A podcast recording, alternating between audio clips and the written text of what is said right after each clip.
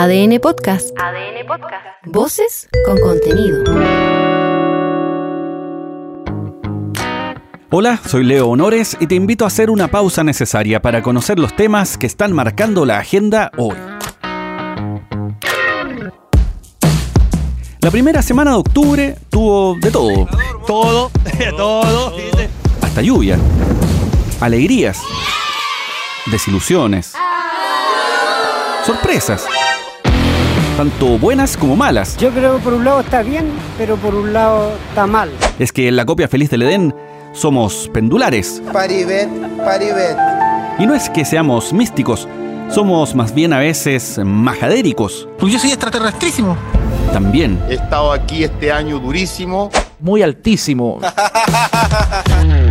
Lo primerísimo que te cuento es que la inflación en septiembre fue de 0,7%. Es súper bueno que sea menos de un punto porcentual, pero aún así impulsó hacia arriba la inflación en lo que va del año, que llega a un 3,3% y en 12 meses es de 5,1%. Da la impresión de que todo igualmente está más caro, Puta que está caro, man. que el sueldo rinde menos. Malo, malísimo. Y en parte es cierto, porque nos hemos ido acostumbrando también.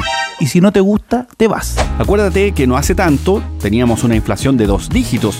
Y ahí sí que vimos animales de todos los colores para poder llegar a fin de mes. sí, como si esas cosas pasaran. Ahora es un poco más amable la cifra, harto más. Pero los alimentos y combustibles siguen siendo los ítems que más concentran alzas. ¿Cómo lo ve usted, amigo? Bueno, todas las semanas igual estamos sufriendo alzas o casi todas las semanas y la verdad que igual afecta bastante porque el precio ha subido harto, el presupuesto igual sigue siendo el mismo, digamos, como para el común de todos, pero igual algunas veces cuando puedo caminar o cosas así lo hago. ¿Y usted con los taxis? la gente toma menos taxi y te influye porque de que 20 lucas que cargáis diario sube a 30. ¿Y tú, Master? Hay muchas personas que se he visto que están tomando iniciativa, no sé, la bici, ese tipo de cosas. El gran problema, además de que se pone en jaque el traslado, es la alimentación.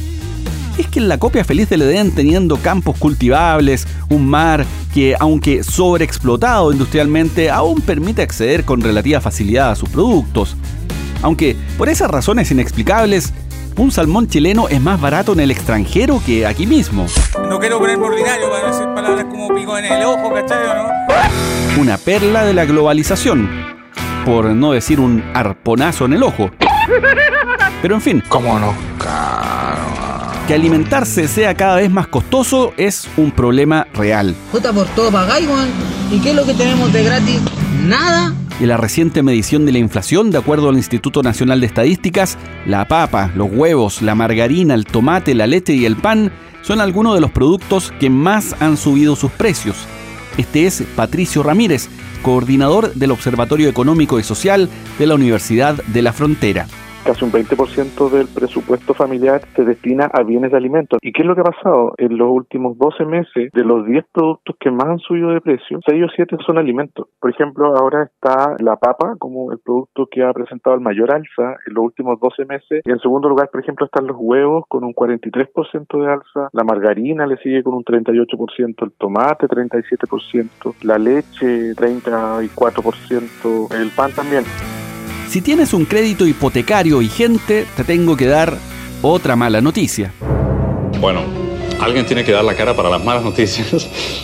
O si estás en ISAPRE con un plan en UEF, tienes que saber que la unidad de fomento con el alza del IPC subirá 253 pesos. Que Yebus se apiade. Al menos yo estoy en FONASA y el sistema ya colapsó. Lo siguiente que te voy a contar es para no creer. El ministro de Justicia confirmó el hallazgo de restos humanos en una de las oficinas del Programa de Derechos Humanos. No te creo, weón. Específicamente se trató de una mandíbula con algunas piezas dentales en un pote de comida. Ese fue el hallazgo de una auxiliar de aseo externa en uno de los edificios del ministerio. Imagínate lo impactante que fue. Estamos más golpeados que la puerta de la llegaría. Este es el ministro Luis Cordero. Si ustedes quisieran mirarlo, es un, como si fuera un pote de mantequilla, column, que está dispuesto en- encima de un escritorio. Eso es lo que, está, lo que se encuentra. Por lo delicado del asunto, por el respeto que merecen los familiares, eh, nosotros creemos que lo razonable y conveniente es esperar las instrucciones de los jueces de dedicación exclusiva para efecto de la pericia respectiva que tendrá que realizar el servicio médico legal y sobre eso, por cierto, luego tomar alguna opinión. Mientras tanto, me parece que hay que actuar con respeto. Este año en materia de derechos humanos, la verdad que ha tenido de todo. En septiembre se cumplieron 50 años del golpe de Estado. La Corte Suprema dictó fallos históricos, como en el caso del homicidio de Víctor Jara. Se lanzó el Plan Nacional de Búsqueda de Víctimas de la desaparición forzada en dictadura.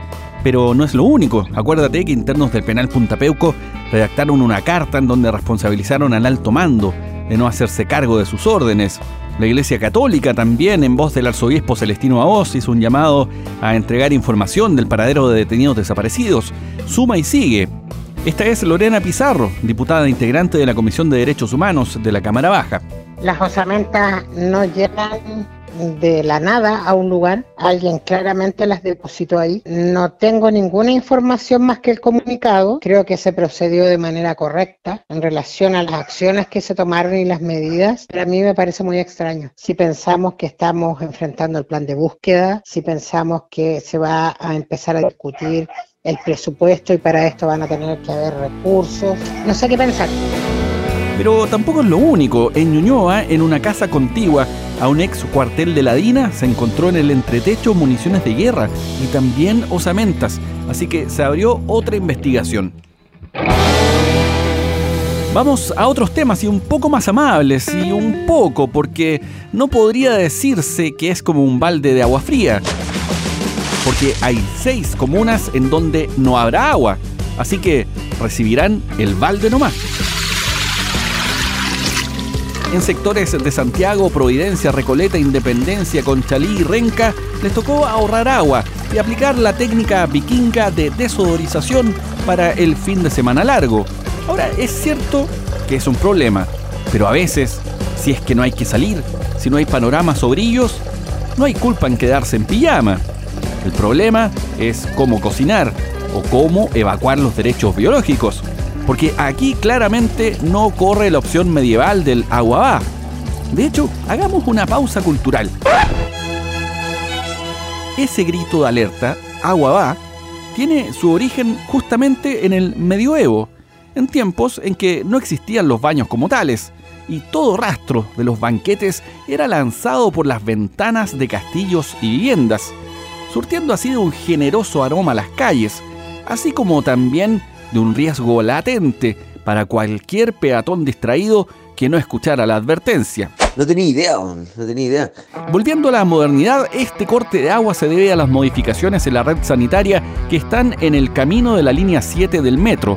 El principal afectado, además de los olfatos, es el comercio. Este es el presidente de la Confederación Nacional de la Micro, Pequeña y Mediana Empresa, Héctor Sandoval corte de agua no deja de afectar a la gente que trabaja esencialmente en los restaurantes. Yo creo que la autoridad debe tomar esto con la debida antelación y también dar las facilidades del caso o, llegar con ayuda de tal manera que no sufran los efectos de un cierre en días en que a, a veces son buenas las ventas y una buena posibilidad también de obtener recursos.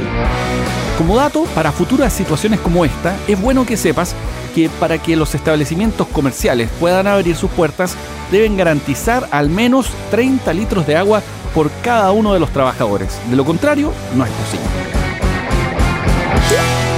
¿Tú sabías que no hay agua en toda la vecindad, verdad? Sí. Por eso no sale agua de, de, de ninguna llave. Apuntes de los temas que vienen después de este fin de semana largo. La comisión de expertos tiene el plazo corriendo para devolver a los consejeros el texto constitucional con algunas correcciones o incluso supresiones. Esto a la espera de que se vote. Y como te he ido contando, hay votaciones específicas que se deben lograr. Por ejemplo, cuando se requieren tres quintos del quórum para aprobar las normas y dos tercios de la comisión experta para rechazarlas, hablamos de 14 y 16 comisionados respectivamente. El tema está en que los consejeros están divididos en 12 oficialistas, contando también a la democracia cristiana, con quienes ha decidido actuar en bloque, y 12 comisionados de derecha entre los 11 de Chile Vamos y el único representante de republicanos. Y ahí entonces vamos a las negociaciones. Acuérdate que demócratas y amarillos entraron a ellas con el síndrome de la cuchara, sin tener representación en el proceso, para, según dijeron, moderar posturas y empujar que finalmente la propuesta se apruebe. Por supuesto que esto generó suspicacias porque al no ser incumbentes surgieron dudas sobre el interés que puede haber detrás. Es que hay gente muy mal pensada, suspicaces, que juran ver bajo el agua. Este es el senador de Demócratas, Matías Walker. Es que es inoficioso tener un acuerdo solo con la derecha, porque las reglas del juego, del proceso constitucional, determinan que hay que tener tres quintos del Consejo Constitucional para aprobar las observaciones de la comisión experta. Por eso es que queremos juntarnos con todos. Entre los temas que se buscan moderar aún están, por ejemplo, que el Estado social y democrático de derecho quede establecido en el artículo 1 de la Constitución, la libertad de elección en pensiones, salud y educación, la objeción de conciencia, el derecho a la vida de quien está por nacer, estado de sitio, entre otros 11 puntos. Y en esta línea es lo que se está trabajando. En el caso de los 12 comisionados del oficialismo, ya están viendo algunos temas, como por ejemplo los que se quieren modificar, a los que, según ha trascendido, superaría el centenar de cambios, aunque algunos expertos son de la idea de acotar lo más posible los tópicos. Y un par de apuntes finales, seis meses. Uh, una eternidad. La Corte Suprema concedió este nuevo plazo solicitado por la Superintendencia de Salud para el cumplimiento del fallo de las ISAPRES. Y en el mundo, la iraní Narges Mohammadi ganó el Premio Nobel de la Paz. La activista es defensora de los derechos de las mujeres y está paradójicamente cumpliendo una pena de 10 años de cárcel en Teherán. Soy Leo Honores y esta fue una pausa necesaria. Ya sabes cómo va el día. Comparte este capítulo o escucha los anteriores en adn.cl, sección podcast o en podiumpodcast.com.